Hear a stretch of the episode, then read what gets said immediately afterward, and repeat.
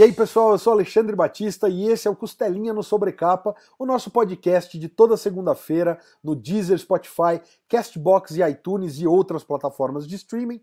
Mas a gente também tá em vídeo muita gente já está sabendo, mas lá no YouTube, Sobrecapa, o canal Sobrecapa, transmite esse podcast toda segunda-feira em vídeo. Então, se você quer conferir as nossas caras feias, a gente tá lá no YouTube. Se você tá aqui no YouTube e tem que sair pra rua, quer, não quer parar de assistir e quer economizar a sua banda de, de 4G no celular, baixa lá pelo, pelas plataformas de streaming que a gente tá como podcast. Quero aproveitar antes da gente começar, convidar vocês a visitarem ultimatodobacon.com, o nosso site que tem mais conteúdos de quadrinho, filmes, séries e uma série de variedades de conteúdo, como listas, matérias, notícias, guias e muito mais. Aproveita e já dá aquele like no vídeo, se inscreve no canal se não for inscrito e clica no sininho para ativar as notificações. Você pode personalizar o seu conteúdo entre todas, algumas e nenhuma notificação. Então vamos lá. Para a gente começar o papo de hoje, que é HQ Nacional, é um dos nossos papos prediletos, eu vou chamar o mais rubro-negro de todos os membros do Ultimato do Bacon, meu parceiro de bancada em 90% dos podcasts, senhor Lucas Souza. Salve, Lucas, seja bem-vindo, cara. Grande Alexandre, cara, prazer estar com você aqui mais uma vez. Você já adiantou aí, vamos falar de uns assuntos que a gente mais gosta, HQ Nacional. E eu queria começar fazendo um agradecimento, cara. A gente gravou um podcast né, com o Juan Cave e o Felipe Melo. E no final desse podcast, eles fizeram uma pergunta para a gente. Né? A gente sempre pede para o pessoal indicar HQs e eles surpreenderam a gente aqui, que sempre fica na posição é, confortável de fazer pergunta, e perguntaram para a gente de obras nacionais para a gente indicar. A gente deu as nossas indicações e saindo daquele bate-papo, a gente começou a conversar. Eu falei: caramba, é, esse assunto é muito legal. O pessoal pede indicação de HQ brasileira direta, então nada melhor do que a gente chamar autores e veículos especializados em HQ para a gente debater e dar as nossas indicações de HQ nacional. Então fica aí o nosso agradecimento ao, ao Felipe e ao Juan, que numa pergunta ali deram a ideia para a gente de fazer essa mesa redonda. E aí, Alexandre, eu queria já mostrar para o pessoal o time de fera que está aqui com a gente, cara. Então, olha aí, cara, é só fera, né? Tem Tava autor nacional, tem o Daniel e o Ricardo aí de canais reconhecidos de quadrinhos. Então, eu tenho certeza que vai, vai ser um bate-papo dos mais ricos para a gente poder fazer aí uma seleção de HQs nacionais para a galera que está vendo e ouvindo a gente aí poder fazer as leituras. Então, Alexandre, já queria começar pedindo para o Daniel aí se apresentar, falar um pouquinho do que, que ele faz, para a gente já poder, para a galera que está ouvindo a gente já entender aí um pouco desse time de feras que está com a gente aí. Fala galera, meu nome é Daniel Miranda e eu tô lá no Negro Geek, no, no Instagram, Facebook, TikTok, enfim, várias redes sociais. É, falando sobre quadrinhos, falando sobre cultura pop de uma forma geral, mas sempre buscando falar mais sobre quadrinhos. É, e dentro desse universo dos quadrinhos, trazer um pouco da questão da representatividade, a gente falar da importância da representatividade, é, e assim, buscando sempre referências no que a gente tem em quadrinhos, cinemas, séries, até música. Então a gente bate esse papo lá gostoso, troca uma ideia boa, bacana, e hoje agradeço o convite da, da galera do Ultimato do Bake sobre a capa para esse bate-papo aí só com feras. Obrigado mesmo pelo convite. Cara, a gente que agradece. Vamos agora então chamar Ricardo Lesbão da Confraria Bonelli. Salve, Ricardo. Seja também muito bem-vindo ao nosso espaço aqui. Boa tarde. Muitíssimo obrigado pelo convite. É uma oportunidade muito, muito boa de, de bater esse papo com vocês. Falar um pouquinho eh, sobre a Confraria Bonelli. Eu sou Ricardo Lesbão, atualmente um dos, dos gestores da confraria e para aqueles que não não, não conhece o, o codinome aí, a Bonelli, são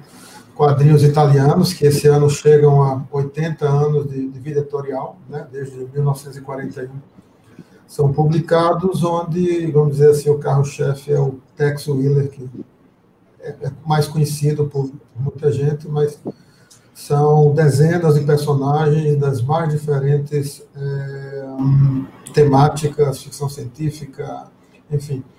Tem, tem muita opção de quadrinho legal e a gente tem um grupo é, que se formou há três, quatro anos e que é, tem, a gente tem um site, tem todas as mídias, Twitter, Facebook, YouTube, um grupo Facebook, Instagram, e divulga bastante é, todos os quadrinhos da Bonella e tentando formar novos leitores. Né? Existe até uma certa brincadeira, uma pecha de que o Tex é quadrinho de velho, porque tem 70 anos já, mas tem muito quadrinho legal da Bonella. Né? Recentemente a gente fez um um podcast como esse com, com o pessoal da Universo HQ e deu para ver o tanto de, de opção que tem.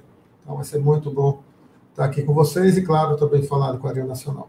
Sensacional. Alexandre, eu queria chamar o nosso próximo convidado aí, então, ele que já presença carimbada aqui nos nossos podcasts, senhor Laudo Ferreira. Obrigado, Laudo, mais uma vez por estar aqui com a gente. Opa, boa tarde aí, Alexandre, Lucas, pessoal que está presente aí. Eu que agradeço aí do? De, de, sempre, de sempre estar tá convidando, né, para a gente participar, e sempre que é possível, a gente está tá por aí. Bom, é, eu sou Lauto Ferreira, sou desenhista, quadrinista, desenho, escrevo roteiros, é, tenho alguns trabalhos já muito tempo que eu faço quadrinho, que publico, né, uns trabalhos meus mais conhecidos, é, tem o Yeshua Absoluto, né? Eu acho que é o mais tem uma vida mais saudável de vendas e de, de público, né? De leitor. Tem histórias do Clube da Esquina, é, o Zé do Caixão, Cadernos de Viagem, Olimpo Tropical, uh, Tianinha, tem bastante coisa, né? Sou, sou, ilustrador e sou professor também aqui da Escola Pan-Americana de Artes aqui em São Paulo. Valdão, a gente, é que eu falei, sempre falo isso, parece brincadeira, mas não é.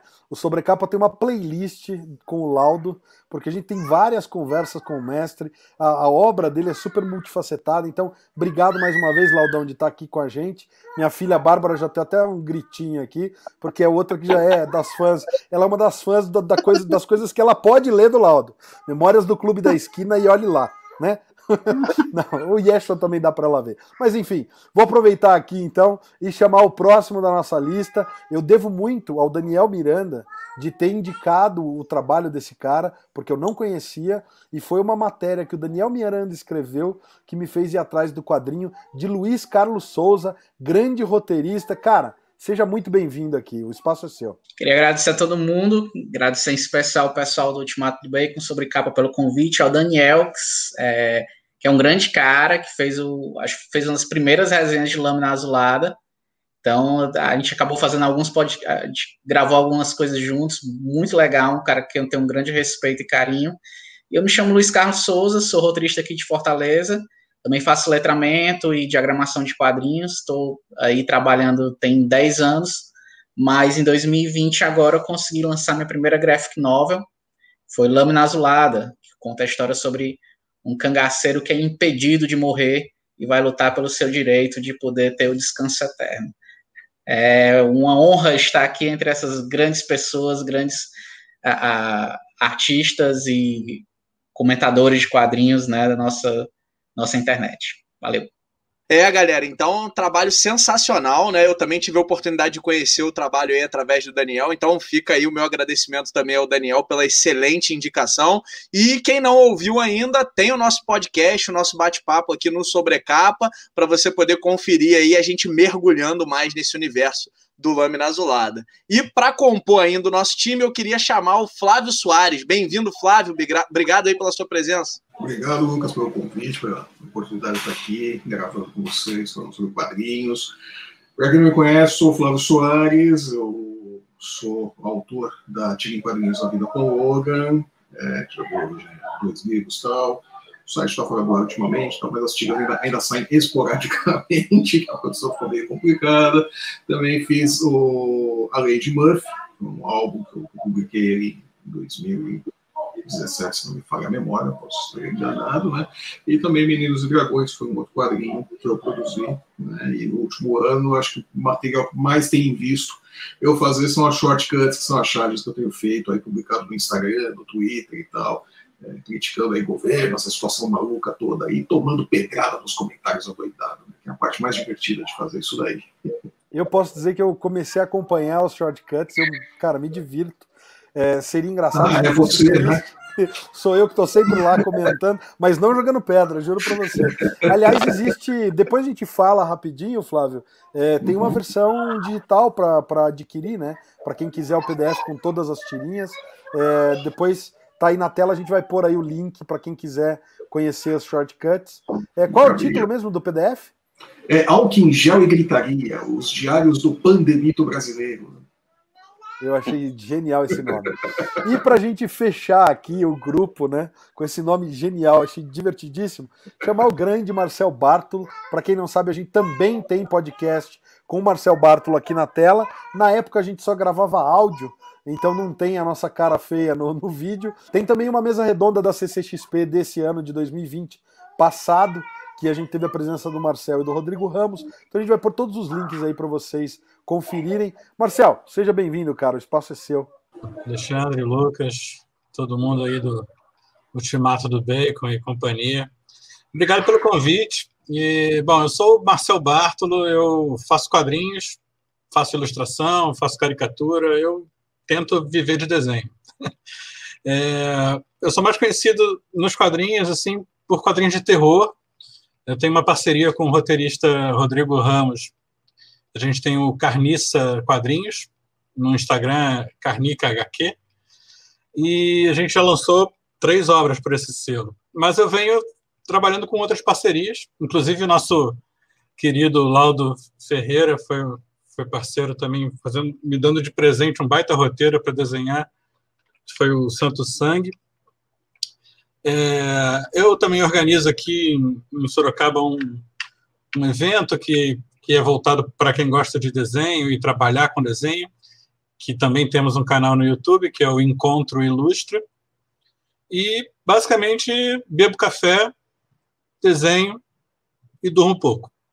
Muito bom, Marcel. Seja bem-vindo mais uma vez. Hoje a gente está com um formato bem diferente. A gente testou um formato parecido com esse na CCXP 2020, né, que a gente fez mesas, mas eram mesas menores. Essa mesa hoje ainda iria contar com Germana Viana e o grande Will, mas infelizmente ambos não puderam estar presentes nessa mesa. A gente espera que nas futuras mesas Germana e Will possam participar. Então, aqui fica o nosso abraço para eles e o nosso agradecimento por eles terem se disposto a estar aqui, apesar do impedimento aí de última hora. Hoje a gente vai tentar contar com esse time de feras aí para responder uma das perguntas mais difíceis que a gente já fez aqui no nosso podcast, que é qual a melhor HQ brasileira que você já leu, né? Então a gente está falando aí de tudo que é gênero, vale tudo, desde que o autor da HQ seja nacional.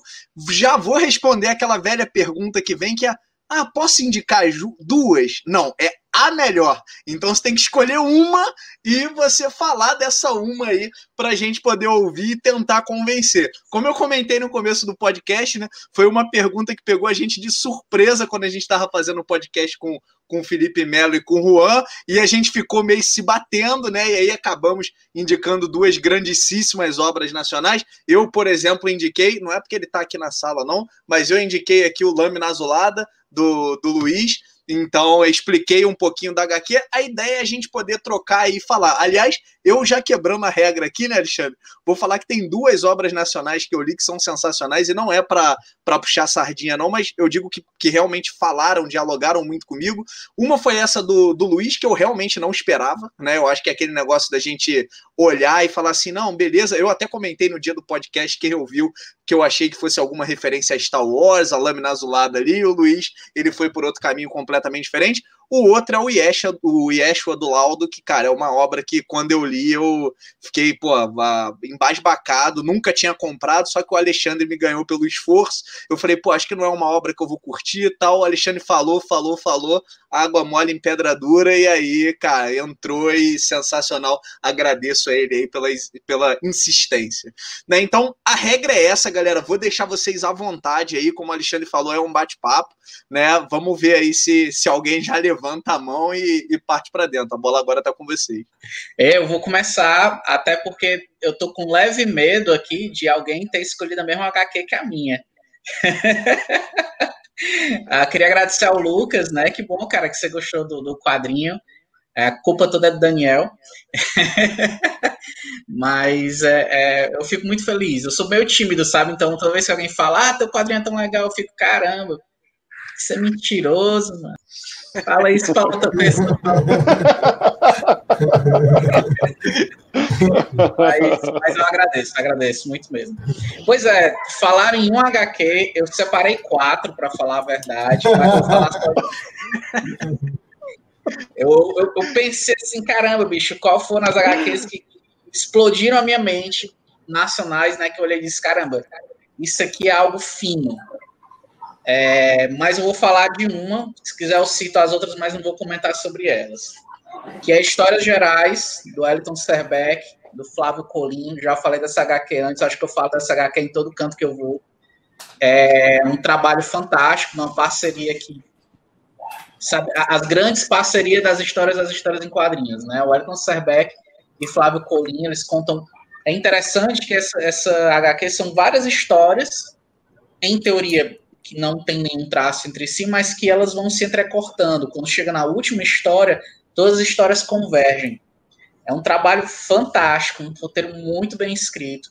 Os desenhos do Colin, acho que a, a, a, não, não tem como comentar o desenho do Colin, sabe? Assim, é, para mim é um artista mais brasileiro que existe na história dos quadrinhos nacionais, sabe? É, é o mais. Ele consegue. É interessante que muita gente fala que o Colin ele bebe da fonte lá do, do, da xilogravura. E ele mesmo disse que não, que não fez isso, né? E, mas ao mesmo tempo ele está muito alinhado com isso. O que, o que me faz pensar que ele pensa muito nas raízes. Essa, essa em especial, não sei qual foi a editora, que alguns anos atrás publicou vários trabalhos do Colin, assim, de uma vez. E aí publicou com entrevistas, com artigos. E eu me lembro que eu conheci o trabalho do Colin nessa tirada. E ele, em várias vezes, ele comenta que ele praticamente nunca saiu da cidade dele para poder falar sobre tudo que ele fala nos quadrinhos dele. Ele sempre pegava livros e pedia para alguém mandar foto, sabe? Fazia uma pesquisa, ia para a biblioteca, passava horas na biblioteca estudando, vendo foto, tudo mais para poder compor os cenários nacionais da maneira como ele como ele tava, que ele tinha que incorporar nas histórias. E eu não acho que ele falhou em nenhum momento, em nenhuma história que ele, que ele viu, quando ele me rep representou o meu Nordeste, eu acho que ele representou bem. Ele representou o folclore, a gente brasileira, seja como for, ele representou bem. Então, assim, se eu for citar um HQ que para mim é é difícil alguém bater ela, é Histórias Gerais do Serbeck do Corinthians. Inclusive, tá, tem matéria do Lucas no Ultimato do Bacon, só colocar esse adendo, porque realmente eu li também por tua indicação, Luiz. Eu, eu, eu gostei de que você tenha indicado ela. Próxima mão levantada, alguém? Vai lá então, Dani. Eu trouxe aqui para indicar uma HQ, que é o Angola Janga, do Marcelo Salete. E por que que, por que que essa é uma HQ que, que me marcou? Não foi a primeira HQ que eu li dele, na verdade eu comecei com Kumbi, que, era, que é uma outra história, é, e depois quando eu fui pesquisar sobre essa história, sobre o Angola Janga, até descobri que ele, ele escreveu o Kumbi durante o processo de, de produção dessa HQ, mas ele falou assim, não, são histórias meio separadas e tudo mais. O que, que é o Angola Janga? O Angola Janga é como se fosse é, um, uma biografia não de Zumbi dos Palmares, não de nenhuma pessoa em específico que viveu no Quilombo dos Palmares, mas é uma biografia do Quilombo dos Palmares. E é uma HQ que tem um, que tem um, um recorte histórico ali da mais ou menos até, até o início do, do, do século XVIII, 1700 alguma coisa, é, então, assim, é uma época que a gente não, não tem muita informação de nada e é uma HQ extremamente histórica, de resgate histórico mesmo.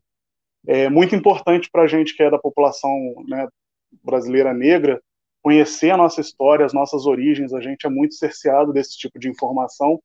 E aí a gente tem isso em quadrinho, né, cara? Um, um negócio visualmente muito bonito, muito bem escrito, com um trabalho de pesquisa muito forte é, muito pertinente. Assim, ele foi lançado em 2018, né, Angola Janga, é, ganhou diversos prêmios e tal. E, e, assim, é uma HQ que eu, eu não consigo não indicar ela quando alguém me pergunta, pô, mas quadrinhos que você acha legal, não sei o que. Eu sempre falo do Angola Janga e eu ainda falo mais, cara. Eu acho que esse é o tipo de quadrinho que devia ter em toda biblioteca de escola no Brasil, porque é super necessário e ajuda a criar novos leitores de quadrinhos. Né? Pega uma informação bacana, é, contada de um jeito legal, super pertinente e, assim, é uma mídia muito acessível, né, cara? Quadrinhos. É isso. Ô, Alexandre, já ligaram aqui da operadora do meu cartão de crédito liberando mais limite, cara, que eu já vi que eu vou precisar. Essa aí eu não li ainda não. Aliás, cara, eu ia falar para você, não perde, Lucas, porque eu peguei ela na Amazon já no ano passado. E o que eu achei engraçado é que a gente acompanha esses, uh, essas páginas que põem promoção, né? Ah, que nem o HQ Barata, todo mundo conhece o HQ Barata e tal. E eu achei incrível, porque foi um desses dias de Black Friday, alguma coisa assim. E eu vi, falei, pô, a Angola Janga tava tipo por 30 reais. E é, mostra de novo, Dani, por favor, eu vou pôr em destaque. Eu, mostra, mostra ela e mostra Opa. a lombadinha também, é. É um catapauzinho, é um... né? É, velho. É, ela, é, ela é bem toruda mesmo, é uma bíblia. É uma bibliazinha, que nem o Yeshua, assim, bem. é um talagão. E a hora que eu vi por 30 e poucos, eu falei, como é que isso daqui não tá em nenhum site? Né, tipo HQ barata, dando a dica de falar, pô, não deixem de pegar, porque realmente estava muito barato. Então, Lucas, você não perde por esperar. Realmente, Dani também tem. Foi uma ótima indicação. E vamos ver, quem mais? Alguém quer comentar, é, galera? Só, só para completar o que o Daniel claro. falou, tem, tem duas coisas que eu acho muito importantes sobre o Angola Janga. A primeira, Marcelo da Salete é um grande historiador, dos melhores do Brasil, sério. Então, é, essa, essa, esse quadrinho ele não foi feito com irresponsabilidade. Quadrinho super pé no chão, com uma pesquisa extensa pra caramba. E segundo, o quadrinho ganhou Eisner, se eu bem não me engano. Foi o Angola Janga, que, ou foi o Run for It, era o foi o foi o foi o Kumbi que ganhou o Eisner. Foi o Kumbi que ganhou, né? Ou seja, o Kumbi Mas são, tá mas são trabalhos paralelos, Janga, né? É, pois é, são trabalhos que foram feitos na mesma época, o Kumbi ganhou Isso. Eisner. E o que eu acho massa do, do, do Kumbi ter ganhado Eisner, porque, por exemplo, acho que o último quadrinho nacional que ganhou Eisner foi, antes do Kumbi, foi o dos irmãos Baimun. O que eu esqueci agora o nome. Gabriel Bai e Fábio Moon. Sim, mas eu digo a obra deles. É, foi o, o Day Tripper, não foi o Day Tripper? Day Tripper. Day Tripper ganhou primeiro lá, né? Foi primeiro lançado lá, ou seja, ganhou como se fosse um quadrinho publicado lá e aí veio para cá. O Kumbi é, não, não. é, não é nenhum demérito para os gêmeos, não, mas assim, não, saiu com o selo da DC Vertigo. Então, quer dizer, se, se tem uma coisa que ajuda a empurrar na visibilidade de um quadrinho, é você ter uma grande editora e um grande selo por trás. Né? Então, no, né, concordando contigo, Luiz, realmente o que veio antes foram os, os, gêmeos, mas eles tinham também um aparato né, de marketing que ajuda a HQ a chegar nas mãos certas. E daí para o Dessalete fazer isso pela foi Veneta, né, né Dani? Foi a Veneta. Veneta, isso. Veneta. É realmente um trabalho fez um caminho contrário, né? Ele foi primeiro publicado aqui, depois chegou lá e aí ganhou o Eisner. Então o bicho é um desbravador mesmo, assim. Né? Novamente, não, não é demérito do, dos irmãos terem conseguido lá o deles, mas é como o Alexandre falou, eles tinham um suporte no DC Comics ali.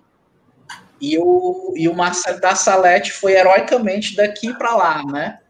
E eu acho que é, vai, é, sabe, é um, é um Eisner duplo, assim, na, meu, na minha cabeça, tá entendendo?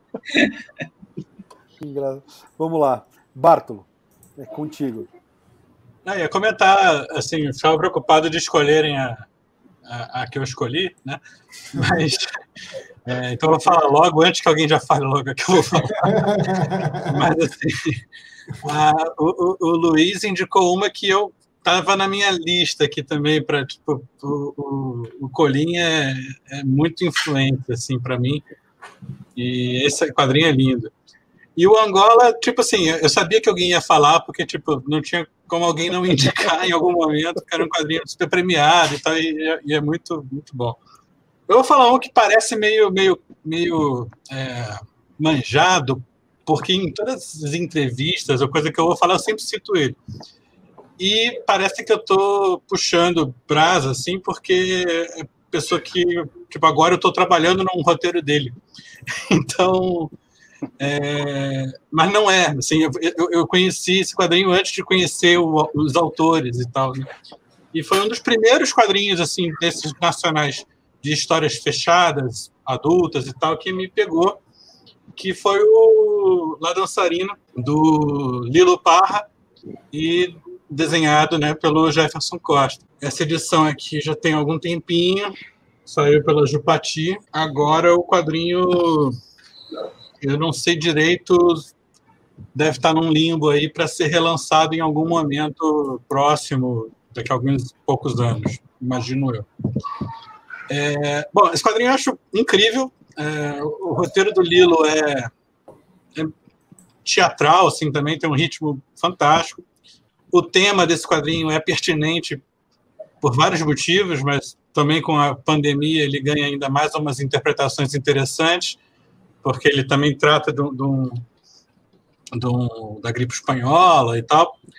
Então, é, e o desenho do Jefferson, tipo, agora ele está também alçando seus voos solo, né? Digamos assim, também roteirizando e tal. E os desenhos dele não precisa falar muita coisa, porque eu acho incrível também. É um cara que, que também me influencia bastante. E é isso, assim, eu acho que é um baita quadrinho, meio que obrigatório, assim. É, e eu estou tendo o grande prazer de, de desenhar um roteiro do Lilo agora que foi um PROAC que a gente foi selecionado, então tem muito trabalho esse ano para fazer e fazer jus à história que ele me, me, me deu de presente. Assim. E é isso, cara. Eu acho que todo mundo aí meio que já leu esse quadrinho, mas, mas, menos o Lucas, provavelmente, que vai ter que gastar mais cartão. Exatamente, cara. Eu estava já para falar aqui. Eu posso ser o próximo, mas a, a, a minha pior, a pior pergunta do mundo é pedir para mim escolher a melhor ou, ou fazer lista. Né? A gente até brinca com o pessoal do, do Clube Tex Portugal, pra, até o Zeca também brinca muito com isso, de fazer lista dos, dos melhores techs, eles pode ser uma lista de 200 ou de 150 ou de 100, mas enfim, é, é legal ver que, que, eu tinha anotado, claro, algumas coisas do Jefferson Costa mais recentemente, inclusive com, com a premiação desse ano, está emplacando um monte de coisa legal, além das coisas que saíram na, na, na, nas graphic novels, né, que foram, foram muito legais as duas.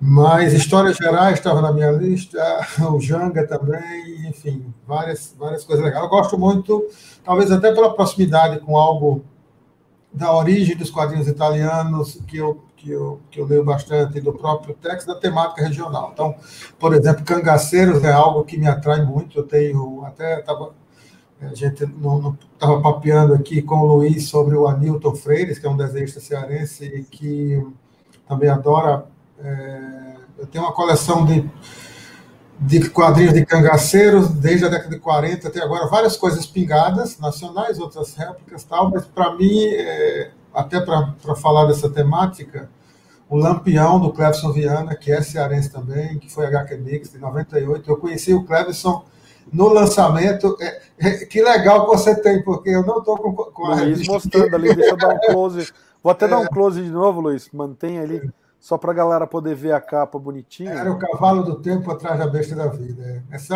é, é uma, uma, um HQ que fala do, entre aspas, dos últimos dias do Lampião, né? mas com todo, com todo o peso do, do da carga do, do Cleverson, que é cordelista, roteirista, já escreveu para TV. Para mim é, um, é um, um artista fantástico. Né? Então, esse quadrinho, depois de acho que é de 98, né? Mas foi inclusive HQ Mix também. E ele, é, é, acho que é de 98. Eu cheguei em 94 em Fortaleza, acho que conheci o Clebson em 97. É, e... bem, deixa eu dar uma olhada aqui para ti, mas se eu não me engano é de 98 mesmo. É, Essa edição um... que eu tenho para você ver, ela é de 2006. É, a, a, ela foi escolhida para o Programa Nacional de, de, de Quadrinhos é, e de Livros Paradidáticos e entrou na, em São Paulo e em outros estados como, como livro paradidático, né? Mas, assim, o referencial, o, todo o referencial histórico, cultural, a lingua, o linguajar, né? muita gente elogiou essas coisas. No final do livro, ele, inclusive, faz uma espécie de. Do, do quadrinho, ele faz uma espécie de glossário com desenhos, né? Porque ele é ilustrador, é capista de cordel, de cordel enfim. É, Para mim é uma referência muito legal. Tem, tem vários outros que eu podia comentar de cangaço, né? E que eu até gostaria que passassem a ser redesenhados novamente. Exatamente, muito legal isso aí. Né, o, o Clevison já expôs um monte de, de, de, feira internacional pelo cordel, pelo quadrinho, e deu uma, deu uma parada a desenhar, porque ele não dá, não, dá conta, mas para escolher um quadrinho regional, ficaria com, com o Lampião. E recomendo para vocês. Nem sei como é que está hoje, talvez a própria editora dele, a Tupinaqui, é, publique, mas é, foi publicado em muitos volumes, é relativamente fácil de achar. Né? Desenha demais, né? E também escreve, escreve muito, é roteirista, desenhista. É, é, é, uma coisa engraçada, como o Ricardo falou, esse livro ele ganhou um, PN, um PNDE, não foi? E ele foi feito assim em massa. Foi, foram, foram muitas, muitas cópias mesmo. Sabe? Eu não sei os números oficiais, mas até onde eu sei, ele chegou a 10 mil cópias. O que para o quadrinho nacional é algo impressionante, completamente impressionante. Vou, então, vou dizer, praticamente... Luiz, vou entrar aqui, porque se ganhou PNBE ou PNLD, vai para mais do que isso aí, tá? É, é vai mais tiragens maiores do que isso até. E, é enfim, coisa, é coisa pra caramba. Praticamente todas as escolas do Ceará, se não do Nordeste inteiro, tem. E eu sei que boa parte das escolas do Rio e de São Paulo também tem uma versão deste quadrinho, né? É, é, foi um marco para o quadrinho cearense. Ele estava aqui na minha lista de forma completamente política, além de eu adorar o quadrinho, pensei, é para você citar um cearense que foi assim uma lapada na cara. Mas aí eu fiquei com histórias gerais mesmo. É, depois, o, depois o Cleverson emplacou também é, a moça que namorou com o bode, né? Que está completamente esgotada. Essa aí tá. É, eu tenho, na verdade, duas, porque eu encontrei num sebo uma depois. Mas é, é, bem raro e foi HQ Mix dois, três anos depois também. As duas. Ela tem, essa moça que namorou com o bode tem uma, uma carga muito forte do cordel, né? Mas muito sim, mesmo, sim, né? Sim, sim. É, é depois o, o Cleverson também é, ganhou um jabuti por uma adaptação do Guarani, né? O Cleverson é assim, um cara sobre, sobre, sobre, né? É muito legal. É, o Cleverson coleciona premiações. e aí, Lucas, quem que a gente chama primeiro, Laudo ou Flávio? Faltam só os dois darem a, a, a votação deles. Quem quer ir primeiro? Pô, o Flávio tá Vai, quietinho ali. Vamos botar o Flávio na roda aí, cara. é, Flávio. Não adiantou ficar quieto. Ficou é, contigo. Eu tentei ficar escondido aqui, mas não teve jeito, né? É.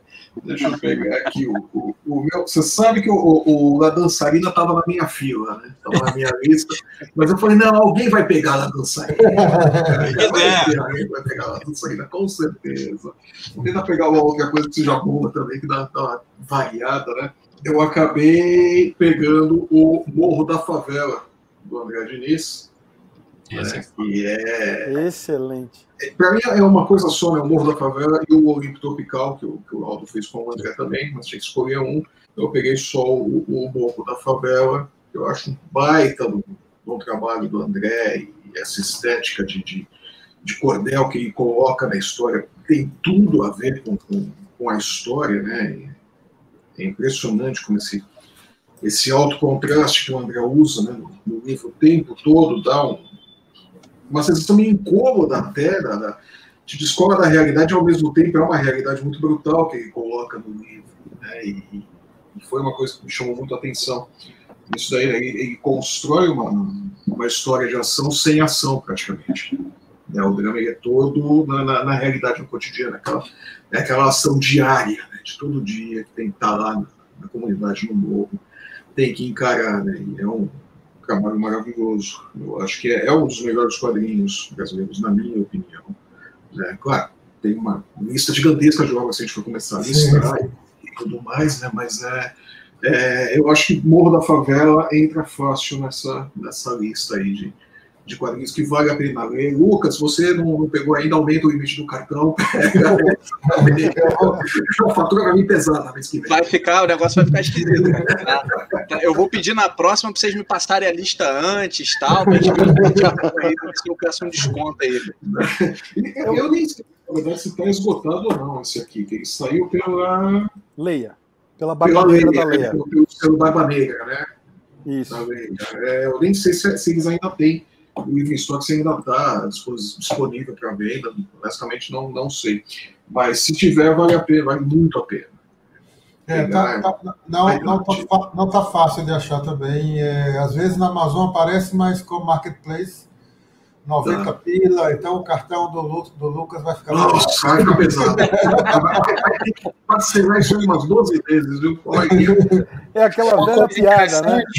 Ele tá na Amazon como um livro para o Kindle. Ah, sim, também ah, tá. Quem lê digital. Ah, é, é, eu, eu não perde. Ô, Luiz, aí tu resolve parcialmente meu problema, porque aí, pô, legal, vai dar para ler, mas e o lado colecionador que quer botar na estante? A gente faz como? É, vai, vai empilhando Kindles na estante, né? Porra. Aí, aí entra aquela piadinha velha, viu, Lucas? A perguntinha: se o seu cartão sangra, ele vai sangrar, né? já, já vai fazendo o segundo, o cartão vai pagar o primeiro. eu, quero, eu quero aproveitar que você falou do Morro da Favela, porque é uma, uma história interna, e o Laudo não lembra disso, porque, obviamente, ele era o artista. Ele era o artista e eu era o moleque, né, deslumbrado de finalmente estar tá entrando no, no, mundo profissional dos quadrinhos e tudo mais. É, eu fiz quadrinho de forma bem amadora na época da, da FAO, que eu estudei lá na arquitetura da USP. E anos depois eu comecei a trabalhar, mas tentando ir para o mercado de quadrinhos pelo meio editorial, né? E aí nessa época eu comecei a trabalhar na Leia, mas no setor de livros didáticos. Então quando o Lobo, que era o, o gestor do selo Barba Negra, ele tinha a editora dele e um acordo lá especial com a Leia de Livros, né? Que era Leia Trade, Leia Didático, e o selo Barba Negra era basicamente o Lobo, mas ele tinha a infraestrutura da Leia por trás ali. E ele anunciou que ia sair, ia ter noite de autógrafo e tal. Falei, pô, vamos lá dar uma moral, o cara é né, um guerreiro do mercado editorial aí. E aí foi no lançamento do Morro da Favela com André Diniz, o Lobo, tava lá o Flávio Luiz, o senhor Laudo Ferreira, o Will, e eu conheci toda essa galera. E daquele evento, eles, o Laudo comentou que ele estava fazendo o evento do Memórias do Clube da Esquina. Então, já marquei na minha agenda, na semana seguinte, eu já encontrei a galera de novo no lançamento do Laudo, essa mesma galerinha. Então, foi daí que eu comecei a importunar o Laudo e nunca mais larguei do pé do pobre coitado do Laudo. Mas é isso, só para contar uma, uma historinha. E falando no Laudo, é, agora é a sua vez, Laudão. Qual é a sua indicação, mestre? Ah, foi aquele dia, né, Alexandre? A, a, prova da idade é que eu não lembro disso daí, não lembro nem do lançamento. Tô falando, tô falando. Eu, Saiu pela tangente. Não, não, o pior é se você responde um negócio do tipo, é, aquele dia foi marcante pra você, né? Mas pra mim era marcante.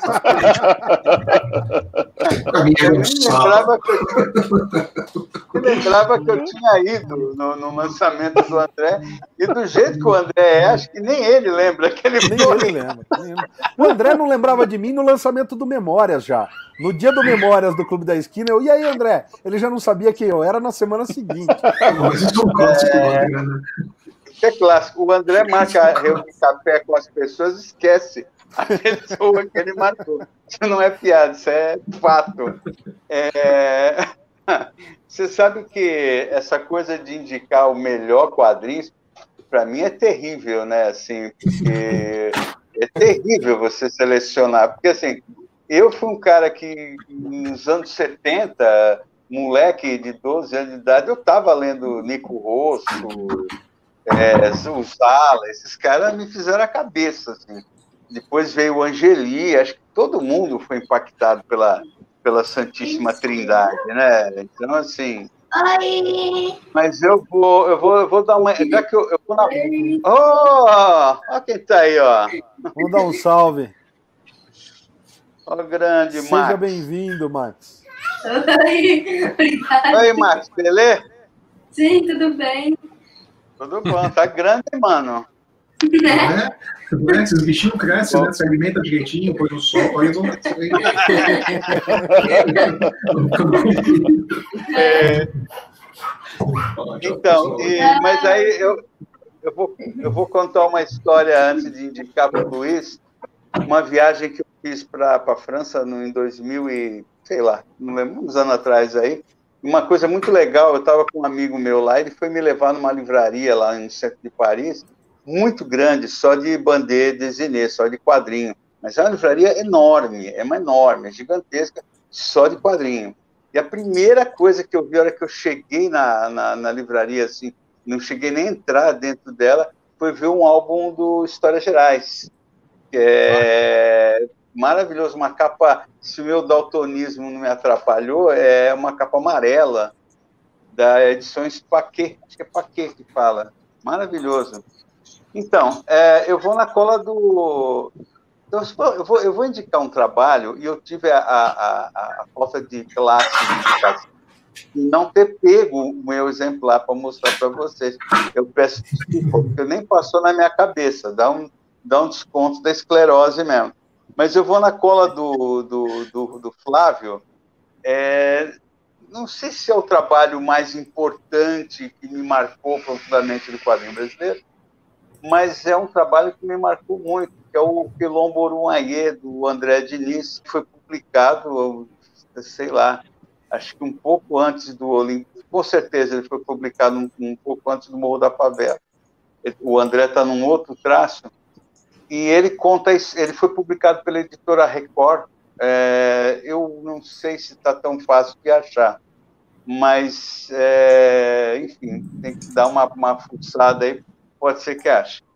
O, o Uruaí, ele trata da história do, da, da revolta dos malês, né, no, no século XIX, lá os escravos humanos, se não me engano, são dois escravos malês e um, um bandido branco, não, não, é, não é negro.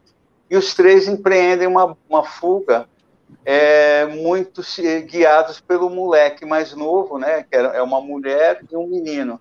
E esse moleque, eles vão, ele, ele promete levar os outros dois ao tal quilombo Uruaie, que é, é se não me engano, é paraíso, é algo assim, né, em, em Urubá.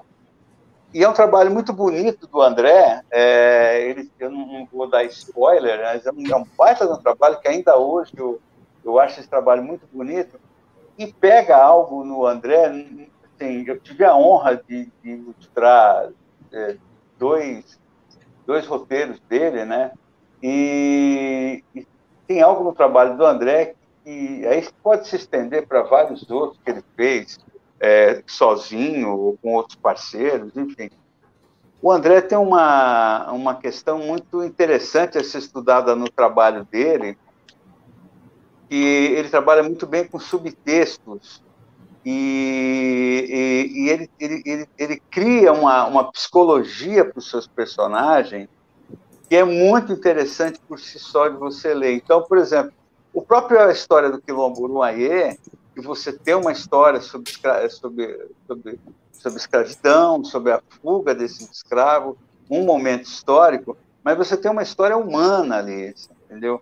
E o André trabalha com esse, com esse tipo de, de história, tipo de roteiro, de uma maneira é, bem discreta, bem no jeito dele, aliás, assim, e que você, quando, quando você percebe, aquilo ali já está absorvido. Então, tem vários trabalhos dele. A gente, eu já tive a honra de passar assim, madrugadas, na época que a gente usava telefone de fio, né? É, conversando sobre a personalidade dos personagens dele. Sabe? Então, assim, é um grande autor. Eu já cheguei até a comentar isso com com uma amiga minha que é acadêmica de quadrinho, eu falei, olha, a obra do André é, deveria ser estudada, analisada, é, principalmente pela coisa do roteiro, não só porque ele é tido como, como roteirista, né, embora o trabalho dele como desenhista é maravilhoso, mas por, por essas qualidades, assim, o discurso, né, a, a, filosofia, a, a, psicologia não é carnavalesca, ela não é, não é gritante, ela é muito sutil ali, e aí, quando você adentra ali no, no, no universo da história dele, é como o Flávio estava falando, né? É, eu, vou dar um exemplo de algo que eu fiz, mas aí é mais pelo, é pelo roteiro do cara, né? O próprio Link Tropical, ele, ele, ele é uma história cotidiana, ela é quase parada, mas ela é carregada de uma violência ali tremenda, sabe? Então eu indico o Quilombo Uruaie, É, Alexandre, eu acho que esse bate-papo de hoje aí, o ouvinte agradece, a gente agradece, certamente a operadora do meu cartão de crédito agradece também, que tem muita obra nacional aí que eu não conhecia, então tem muita coisa legal aí para a gente pegar. E a galera que está vendo essa, essa nossa primeira mesa redonda, saiba o seguinte, a galera que vem depois das próximas vai indicar HQ Nacional, mas não vai poder indicar as que foram indicadas aqui hoje. Então, o nível de dificuldade vai aumentando. Eu queria agradecer aí ao, ao pessoal que estava com a gente. Queria que vocês é, é, também quando vocês quiserem, o espaço aqui está aberto para vocês. Né? O, quem, quem acompanha o Ultimato do Bacon, Sobrecap, agora a editora, sabe que a gente é fã de HQ Nacional, então um bate-papo como esse para a gente é muito rico. Então queria agradecer pelo tempo de vocês aí, para que possibilitou que a gente fizesse essa, essa nossa conversa aqui. Então, é, vou, vou, abrir o espaço para vocês poderem falar aí também, se despedirem. E mais uma vez, fico nosso muito obrigado aqui em nome do, de, de todo o Ultimato do Bacon. Então, rapaziada, eu agradeço o convite mais uma vez, foi muito bom. Eu, igual o Lucas aí também, vou pegar um monte dessas, dessas indicações para fazer aí meu, meu cartão chorar um pouco. É, e minha mulher principalmente, né? Porque a gente está para casar logo aí, né? Outras prioridades. Mas eu fiquei de, de olho aberto aí para essas indicações que foram ótimas. E obrigado pelo espaço e até a próxima. É isso, pessoal. Muito obrigado. Assim, a gente tem até recentemente, né, tanto com o Ultimato quanto sobre capa, é, discutindo algumas coisas, parcerias e divulgação conjunta, enfim, tem muita coisa boa é, saindo, em especial também Bonelli, né, a gente se aproximou até depois numa entrevista com um autor italiano que, que o Alexandre fez e o, e o Lucas, Gianfranco Manfredi, e tem um monte aí de editoras menores, né? A gente falou aqui na Trem Fantasma, mas tem a Saicam mais recente, é, Grafite 85, é, são hoje sete ou oito editoras publicando boné, né? além da Mitos e Panini, né? E a gente está aí na divulgação, inclusive, de alguns trabalhos que são trabalhos mais autorais, como o livro do Adriano Rainho, o trabalho do nosso grande Pedro Mauro, mais recentemente, o Francisco Ucha relançou um quadrinho nacional chamado Chacal, Tony Casson, e a gente está sempre dando suporte a isso e espera é, trabalhar mais nessas questões com, com vocês, Lucas, Alexandre. Prazer enorme estar com essas feras aqui.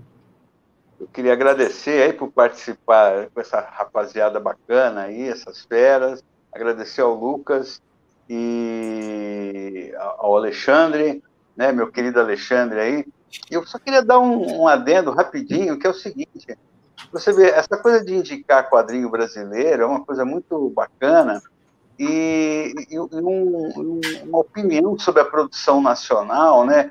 Que durante muito tempo foi criticada, que não tinha roteirista, que o quadrinho nacional é. Você vê, agora há pouco, é, da confraria, o rapaz ele, tá, ele indicou aí, ele falou do Chacal, né? Do, eu tenho o Pedro Mauro, que faz faroeste. Quer dizer, isso me foi falado por um editor polonês, uma coisa muito legal que é a, a gama de, de, de, de, trabalho, possibilidade que o artista brasileiro faz. Então, se você tem o.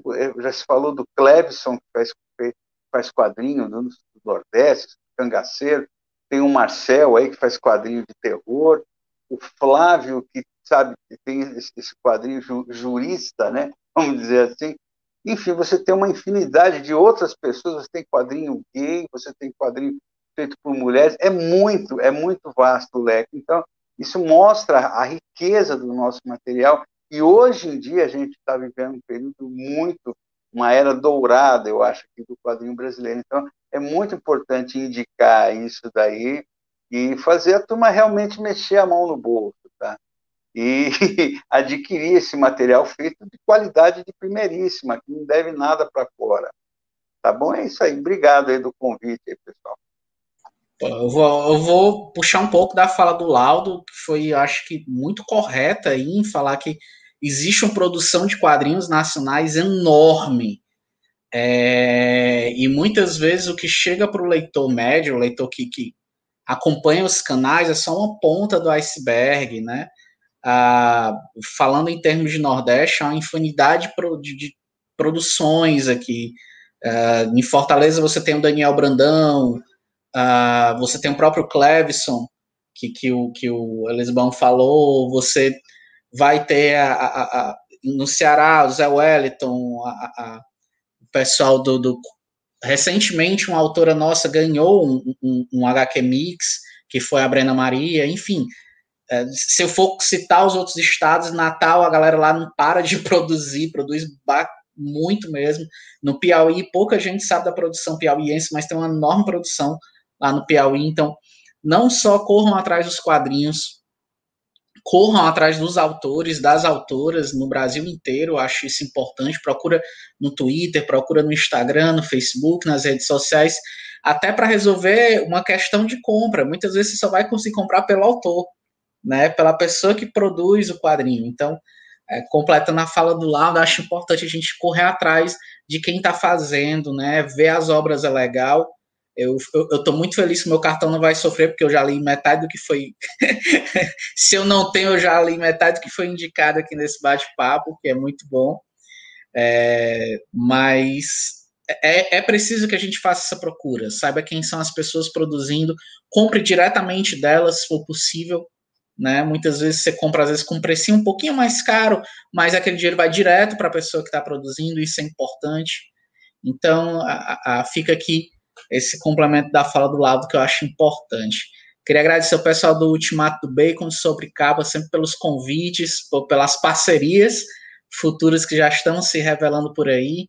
Ao Daniel Miranda, Negro Geek, por ter, enfim, foi praticamente quem abriu as portas para mim, para vocês, né, para toda uma galera que está me lendo fora do Ceará, acho que o Daniel foi quem fez, quem chegou chutando, arremessando meu quadrinho na cara de todo mundo. Então, valeu, Daniel. Forte abraço. Ah, um abraço ao Elesbão aí, da Confraria Bonelli, cara praticamente conterrâneo meu, viveu não sei quanto tempo aqui em Fortaleza. Então, ao Flávio, ao Laudo, grande mestre, ao Marcel, obrigado pela participação, pessoal, e é isso. Em primeiro lugar, quero agradecer o convite aí do, do do Alexandre, do Lucas, né? E para fechar essa, essa, essa, coisa do quadrinho nacional, né? Eu acho que 20 anos atrás talvez fosse mais difícil, mas hoje em dia é, não é tão complicado assim você conhecer o quadrinho nacional e, e tem quadrinho nacional absolutamente todos os gêneros, né? Como o Aldo falou, e eu acho que são poucos os mercados que têm a variedade que o, que o mercado brasileiro tem acho que o europeu tem talvez a, essa variedade, né? mas acho que o mercado brasileiro ainda tem uma. Os autores nacionais eles têm um tempero diferente, tem uma, uma mistura diferente que, que talvez você não, não encontre em outros quadrinhos, não que os outros quadrinhos sejam ruins, não é isso, mas é o quadrinho nacional também é bom e vai vai muito além da, da, cueca por cima da calça e tal. Então, é, eu acho que, que tem muita coisa boa para procurar, para olhar, vai muito além disso que a gente falou aqui. Eu acho que a gente colocou aqui são pequenos exemplos de uma ponta minúscula de um iceberg gigantesco que é a produção nacional que atende todo tipo de gosto, que vai desde a da, da molecadinha, que vê Turma da Mônica, consome quadrinhos, Turma do Gabi, infantis, até o pessoal que já vai com uma linha do, do erótico, dos quadrinhos para mais de 18, que são muito bons também, uma produção muito boa que a gente tem. Então, é, é vale a pena procurar, vale a pena vale a pena gastar o seu dinheiro incentivando produção nacional, porque ela não deve absolutamente nada a nenhuma produção no mundo. Nosso problema de mercado é um outro tipo de problema, mas não é de qualidade de produção. Qualidade de produção a gente tem sim, vale a pena é, investir nisso, procurar e conhecer esse material. Agradecer o convite mais uma vez a gente, além de amigo, agora vamos começar a trabalhar junto também. Tomara que isso não acabe com a amizade, né? Então, o Ultimato do Bacon virando editora aí, acho que é mais um passo também para fazer o quadrinho nacional chegar a mais pessoas, né? E esse tipo de programa que a gente está fazendo aqui é também importante, porque o pessoal precisa conhecer essa produção tão vasta que existe. Né? O problema está aí, né? Quer dizer, como que a gente faz chegar? Então, vamos seguir trabalhando aqui, que tem muita coisa legal para sair esse ano ainda. E agradecer a todo mundo que participou. É, é incrível que só gente boa e indicações muito boas. E gostei da regra das próximas mesas dos quadrinhos não poderem se repetir, porque aí você realmente vai criar uma série de, de, de programas de indicação que vai ser um arquivo bem legal para ter na internet. Né? Então, valeu, gente. Valeu pelo convite e até a próxima. Cara, é bom você mencionar isso, Marcel, justamente porque, é, para quem está assistindo, esse é o primeiro. A gente vai fazer uma matéria que vai entrar no ar no Ultimato do Bacon, com a lista dessas HQs, com links de onde a gente pode comprar, se tiver fácil para comprar com o autor, ou no link da Amazon, que a gente tem o nosso link lá do Ultimato do Bacon. Eu quero aproveitar e agradecer mais uma vez, então, arroba NegroGeek no Instagram, senhor Daniel Miranda, obrigado, Daniel. O senhor Ricardo Elesbão, Obrigado, Elesbão, lá da confrariabonelli.org. Obrigado pela parceria. É sempre muito bom e eu estou começando por esses dois, porque o trabalho deles é de formação né? e de, de, de é, transmitir o conhecimento das coisas que eles estão lendo, e foi justamente por conta da dica do Daniel que eu conheci Lâmina Azulada, é o papo com o Elesbão que me pôs para conhecer Pedro Mauro, o papo com o Lucas também, que é aficionado de faroeste, então é um trabalho importante até para quem trabalha no, no ramo há muito tempo.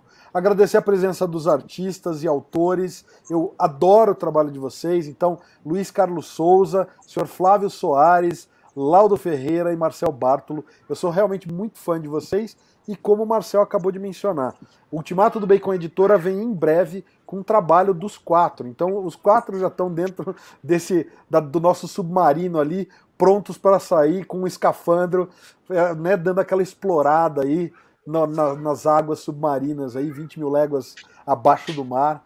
Então vamos lá, cara, vai vir coisa boa. Vocês não perdem por esperar o que vem por aí na Escafandro. E se você está com a gente até agora, a gente agradece a sua audiência, a gente convida a assistir na semana que vem mais um Costelinha, porque toda segunda-feira tem mais. A gente também tem mais coisa em ultimatodobacon.com e confere também os outros vídeos do canal. Clica no logo do Sobrecapa para se inscrever se não for inscrito e até o próximo vídeo ou matéria, galera. Valeu!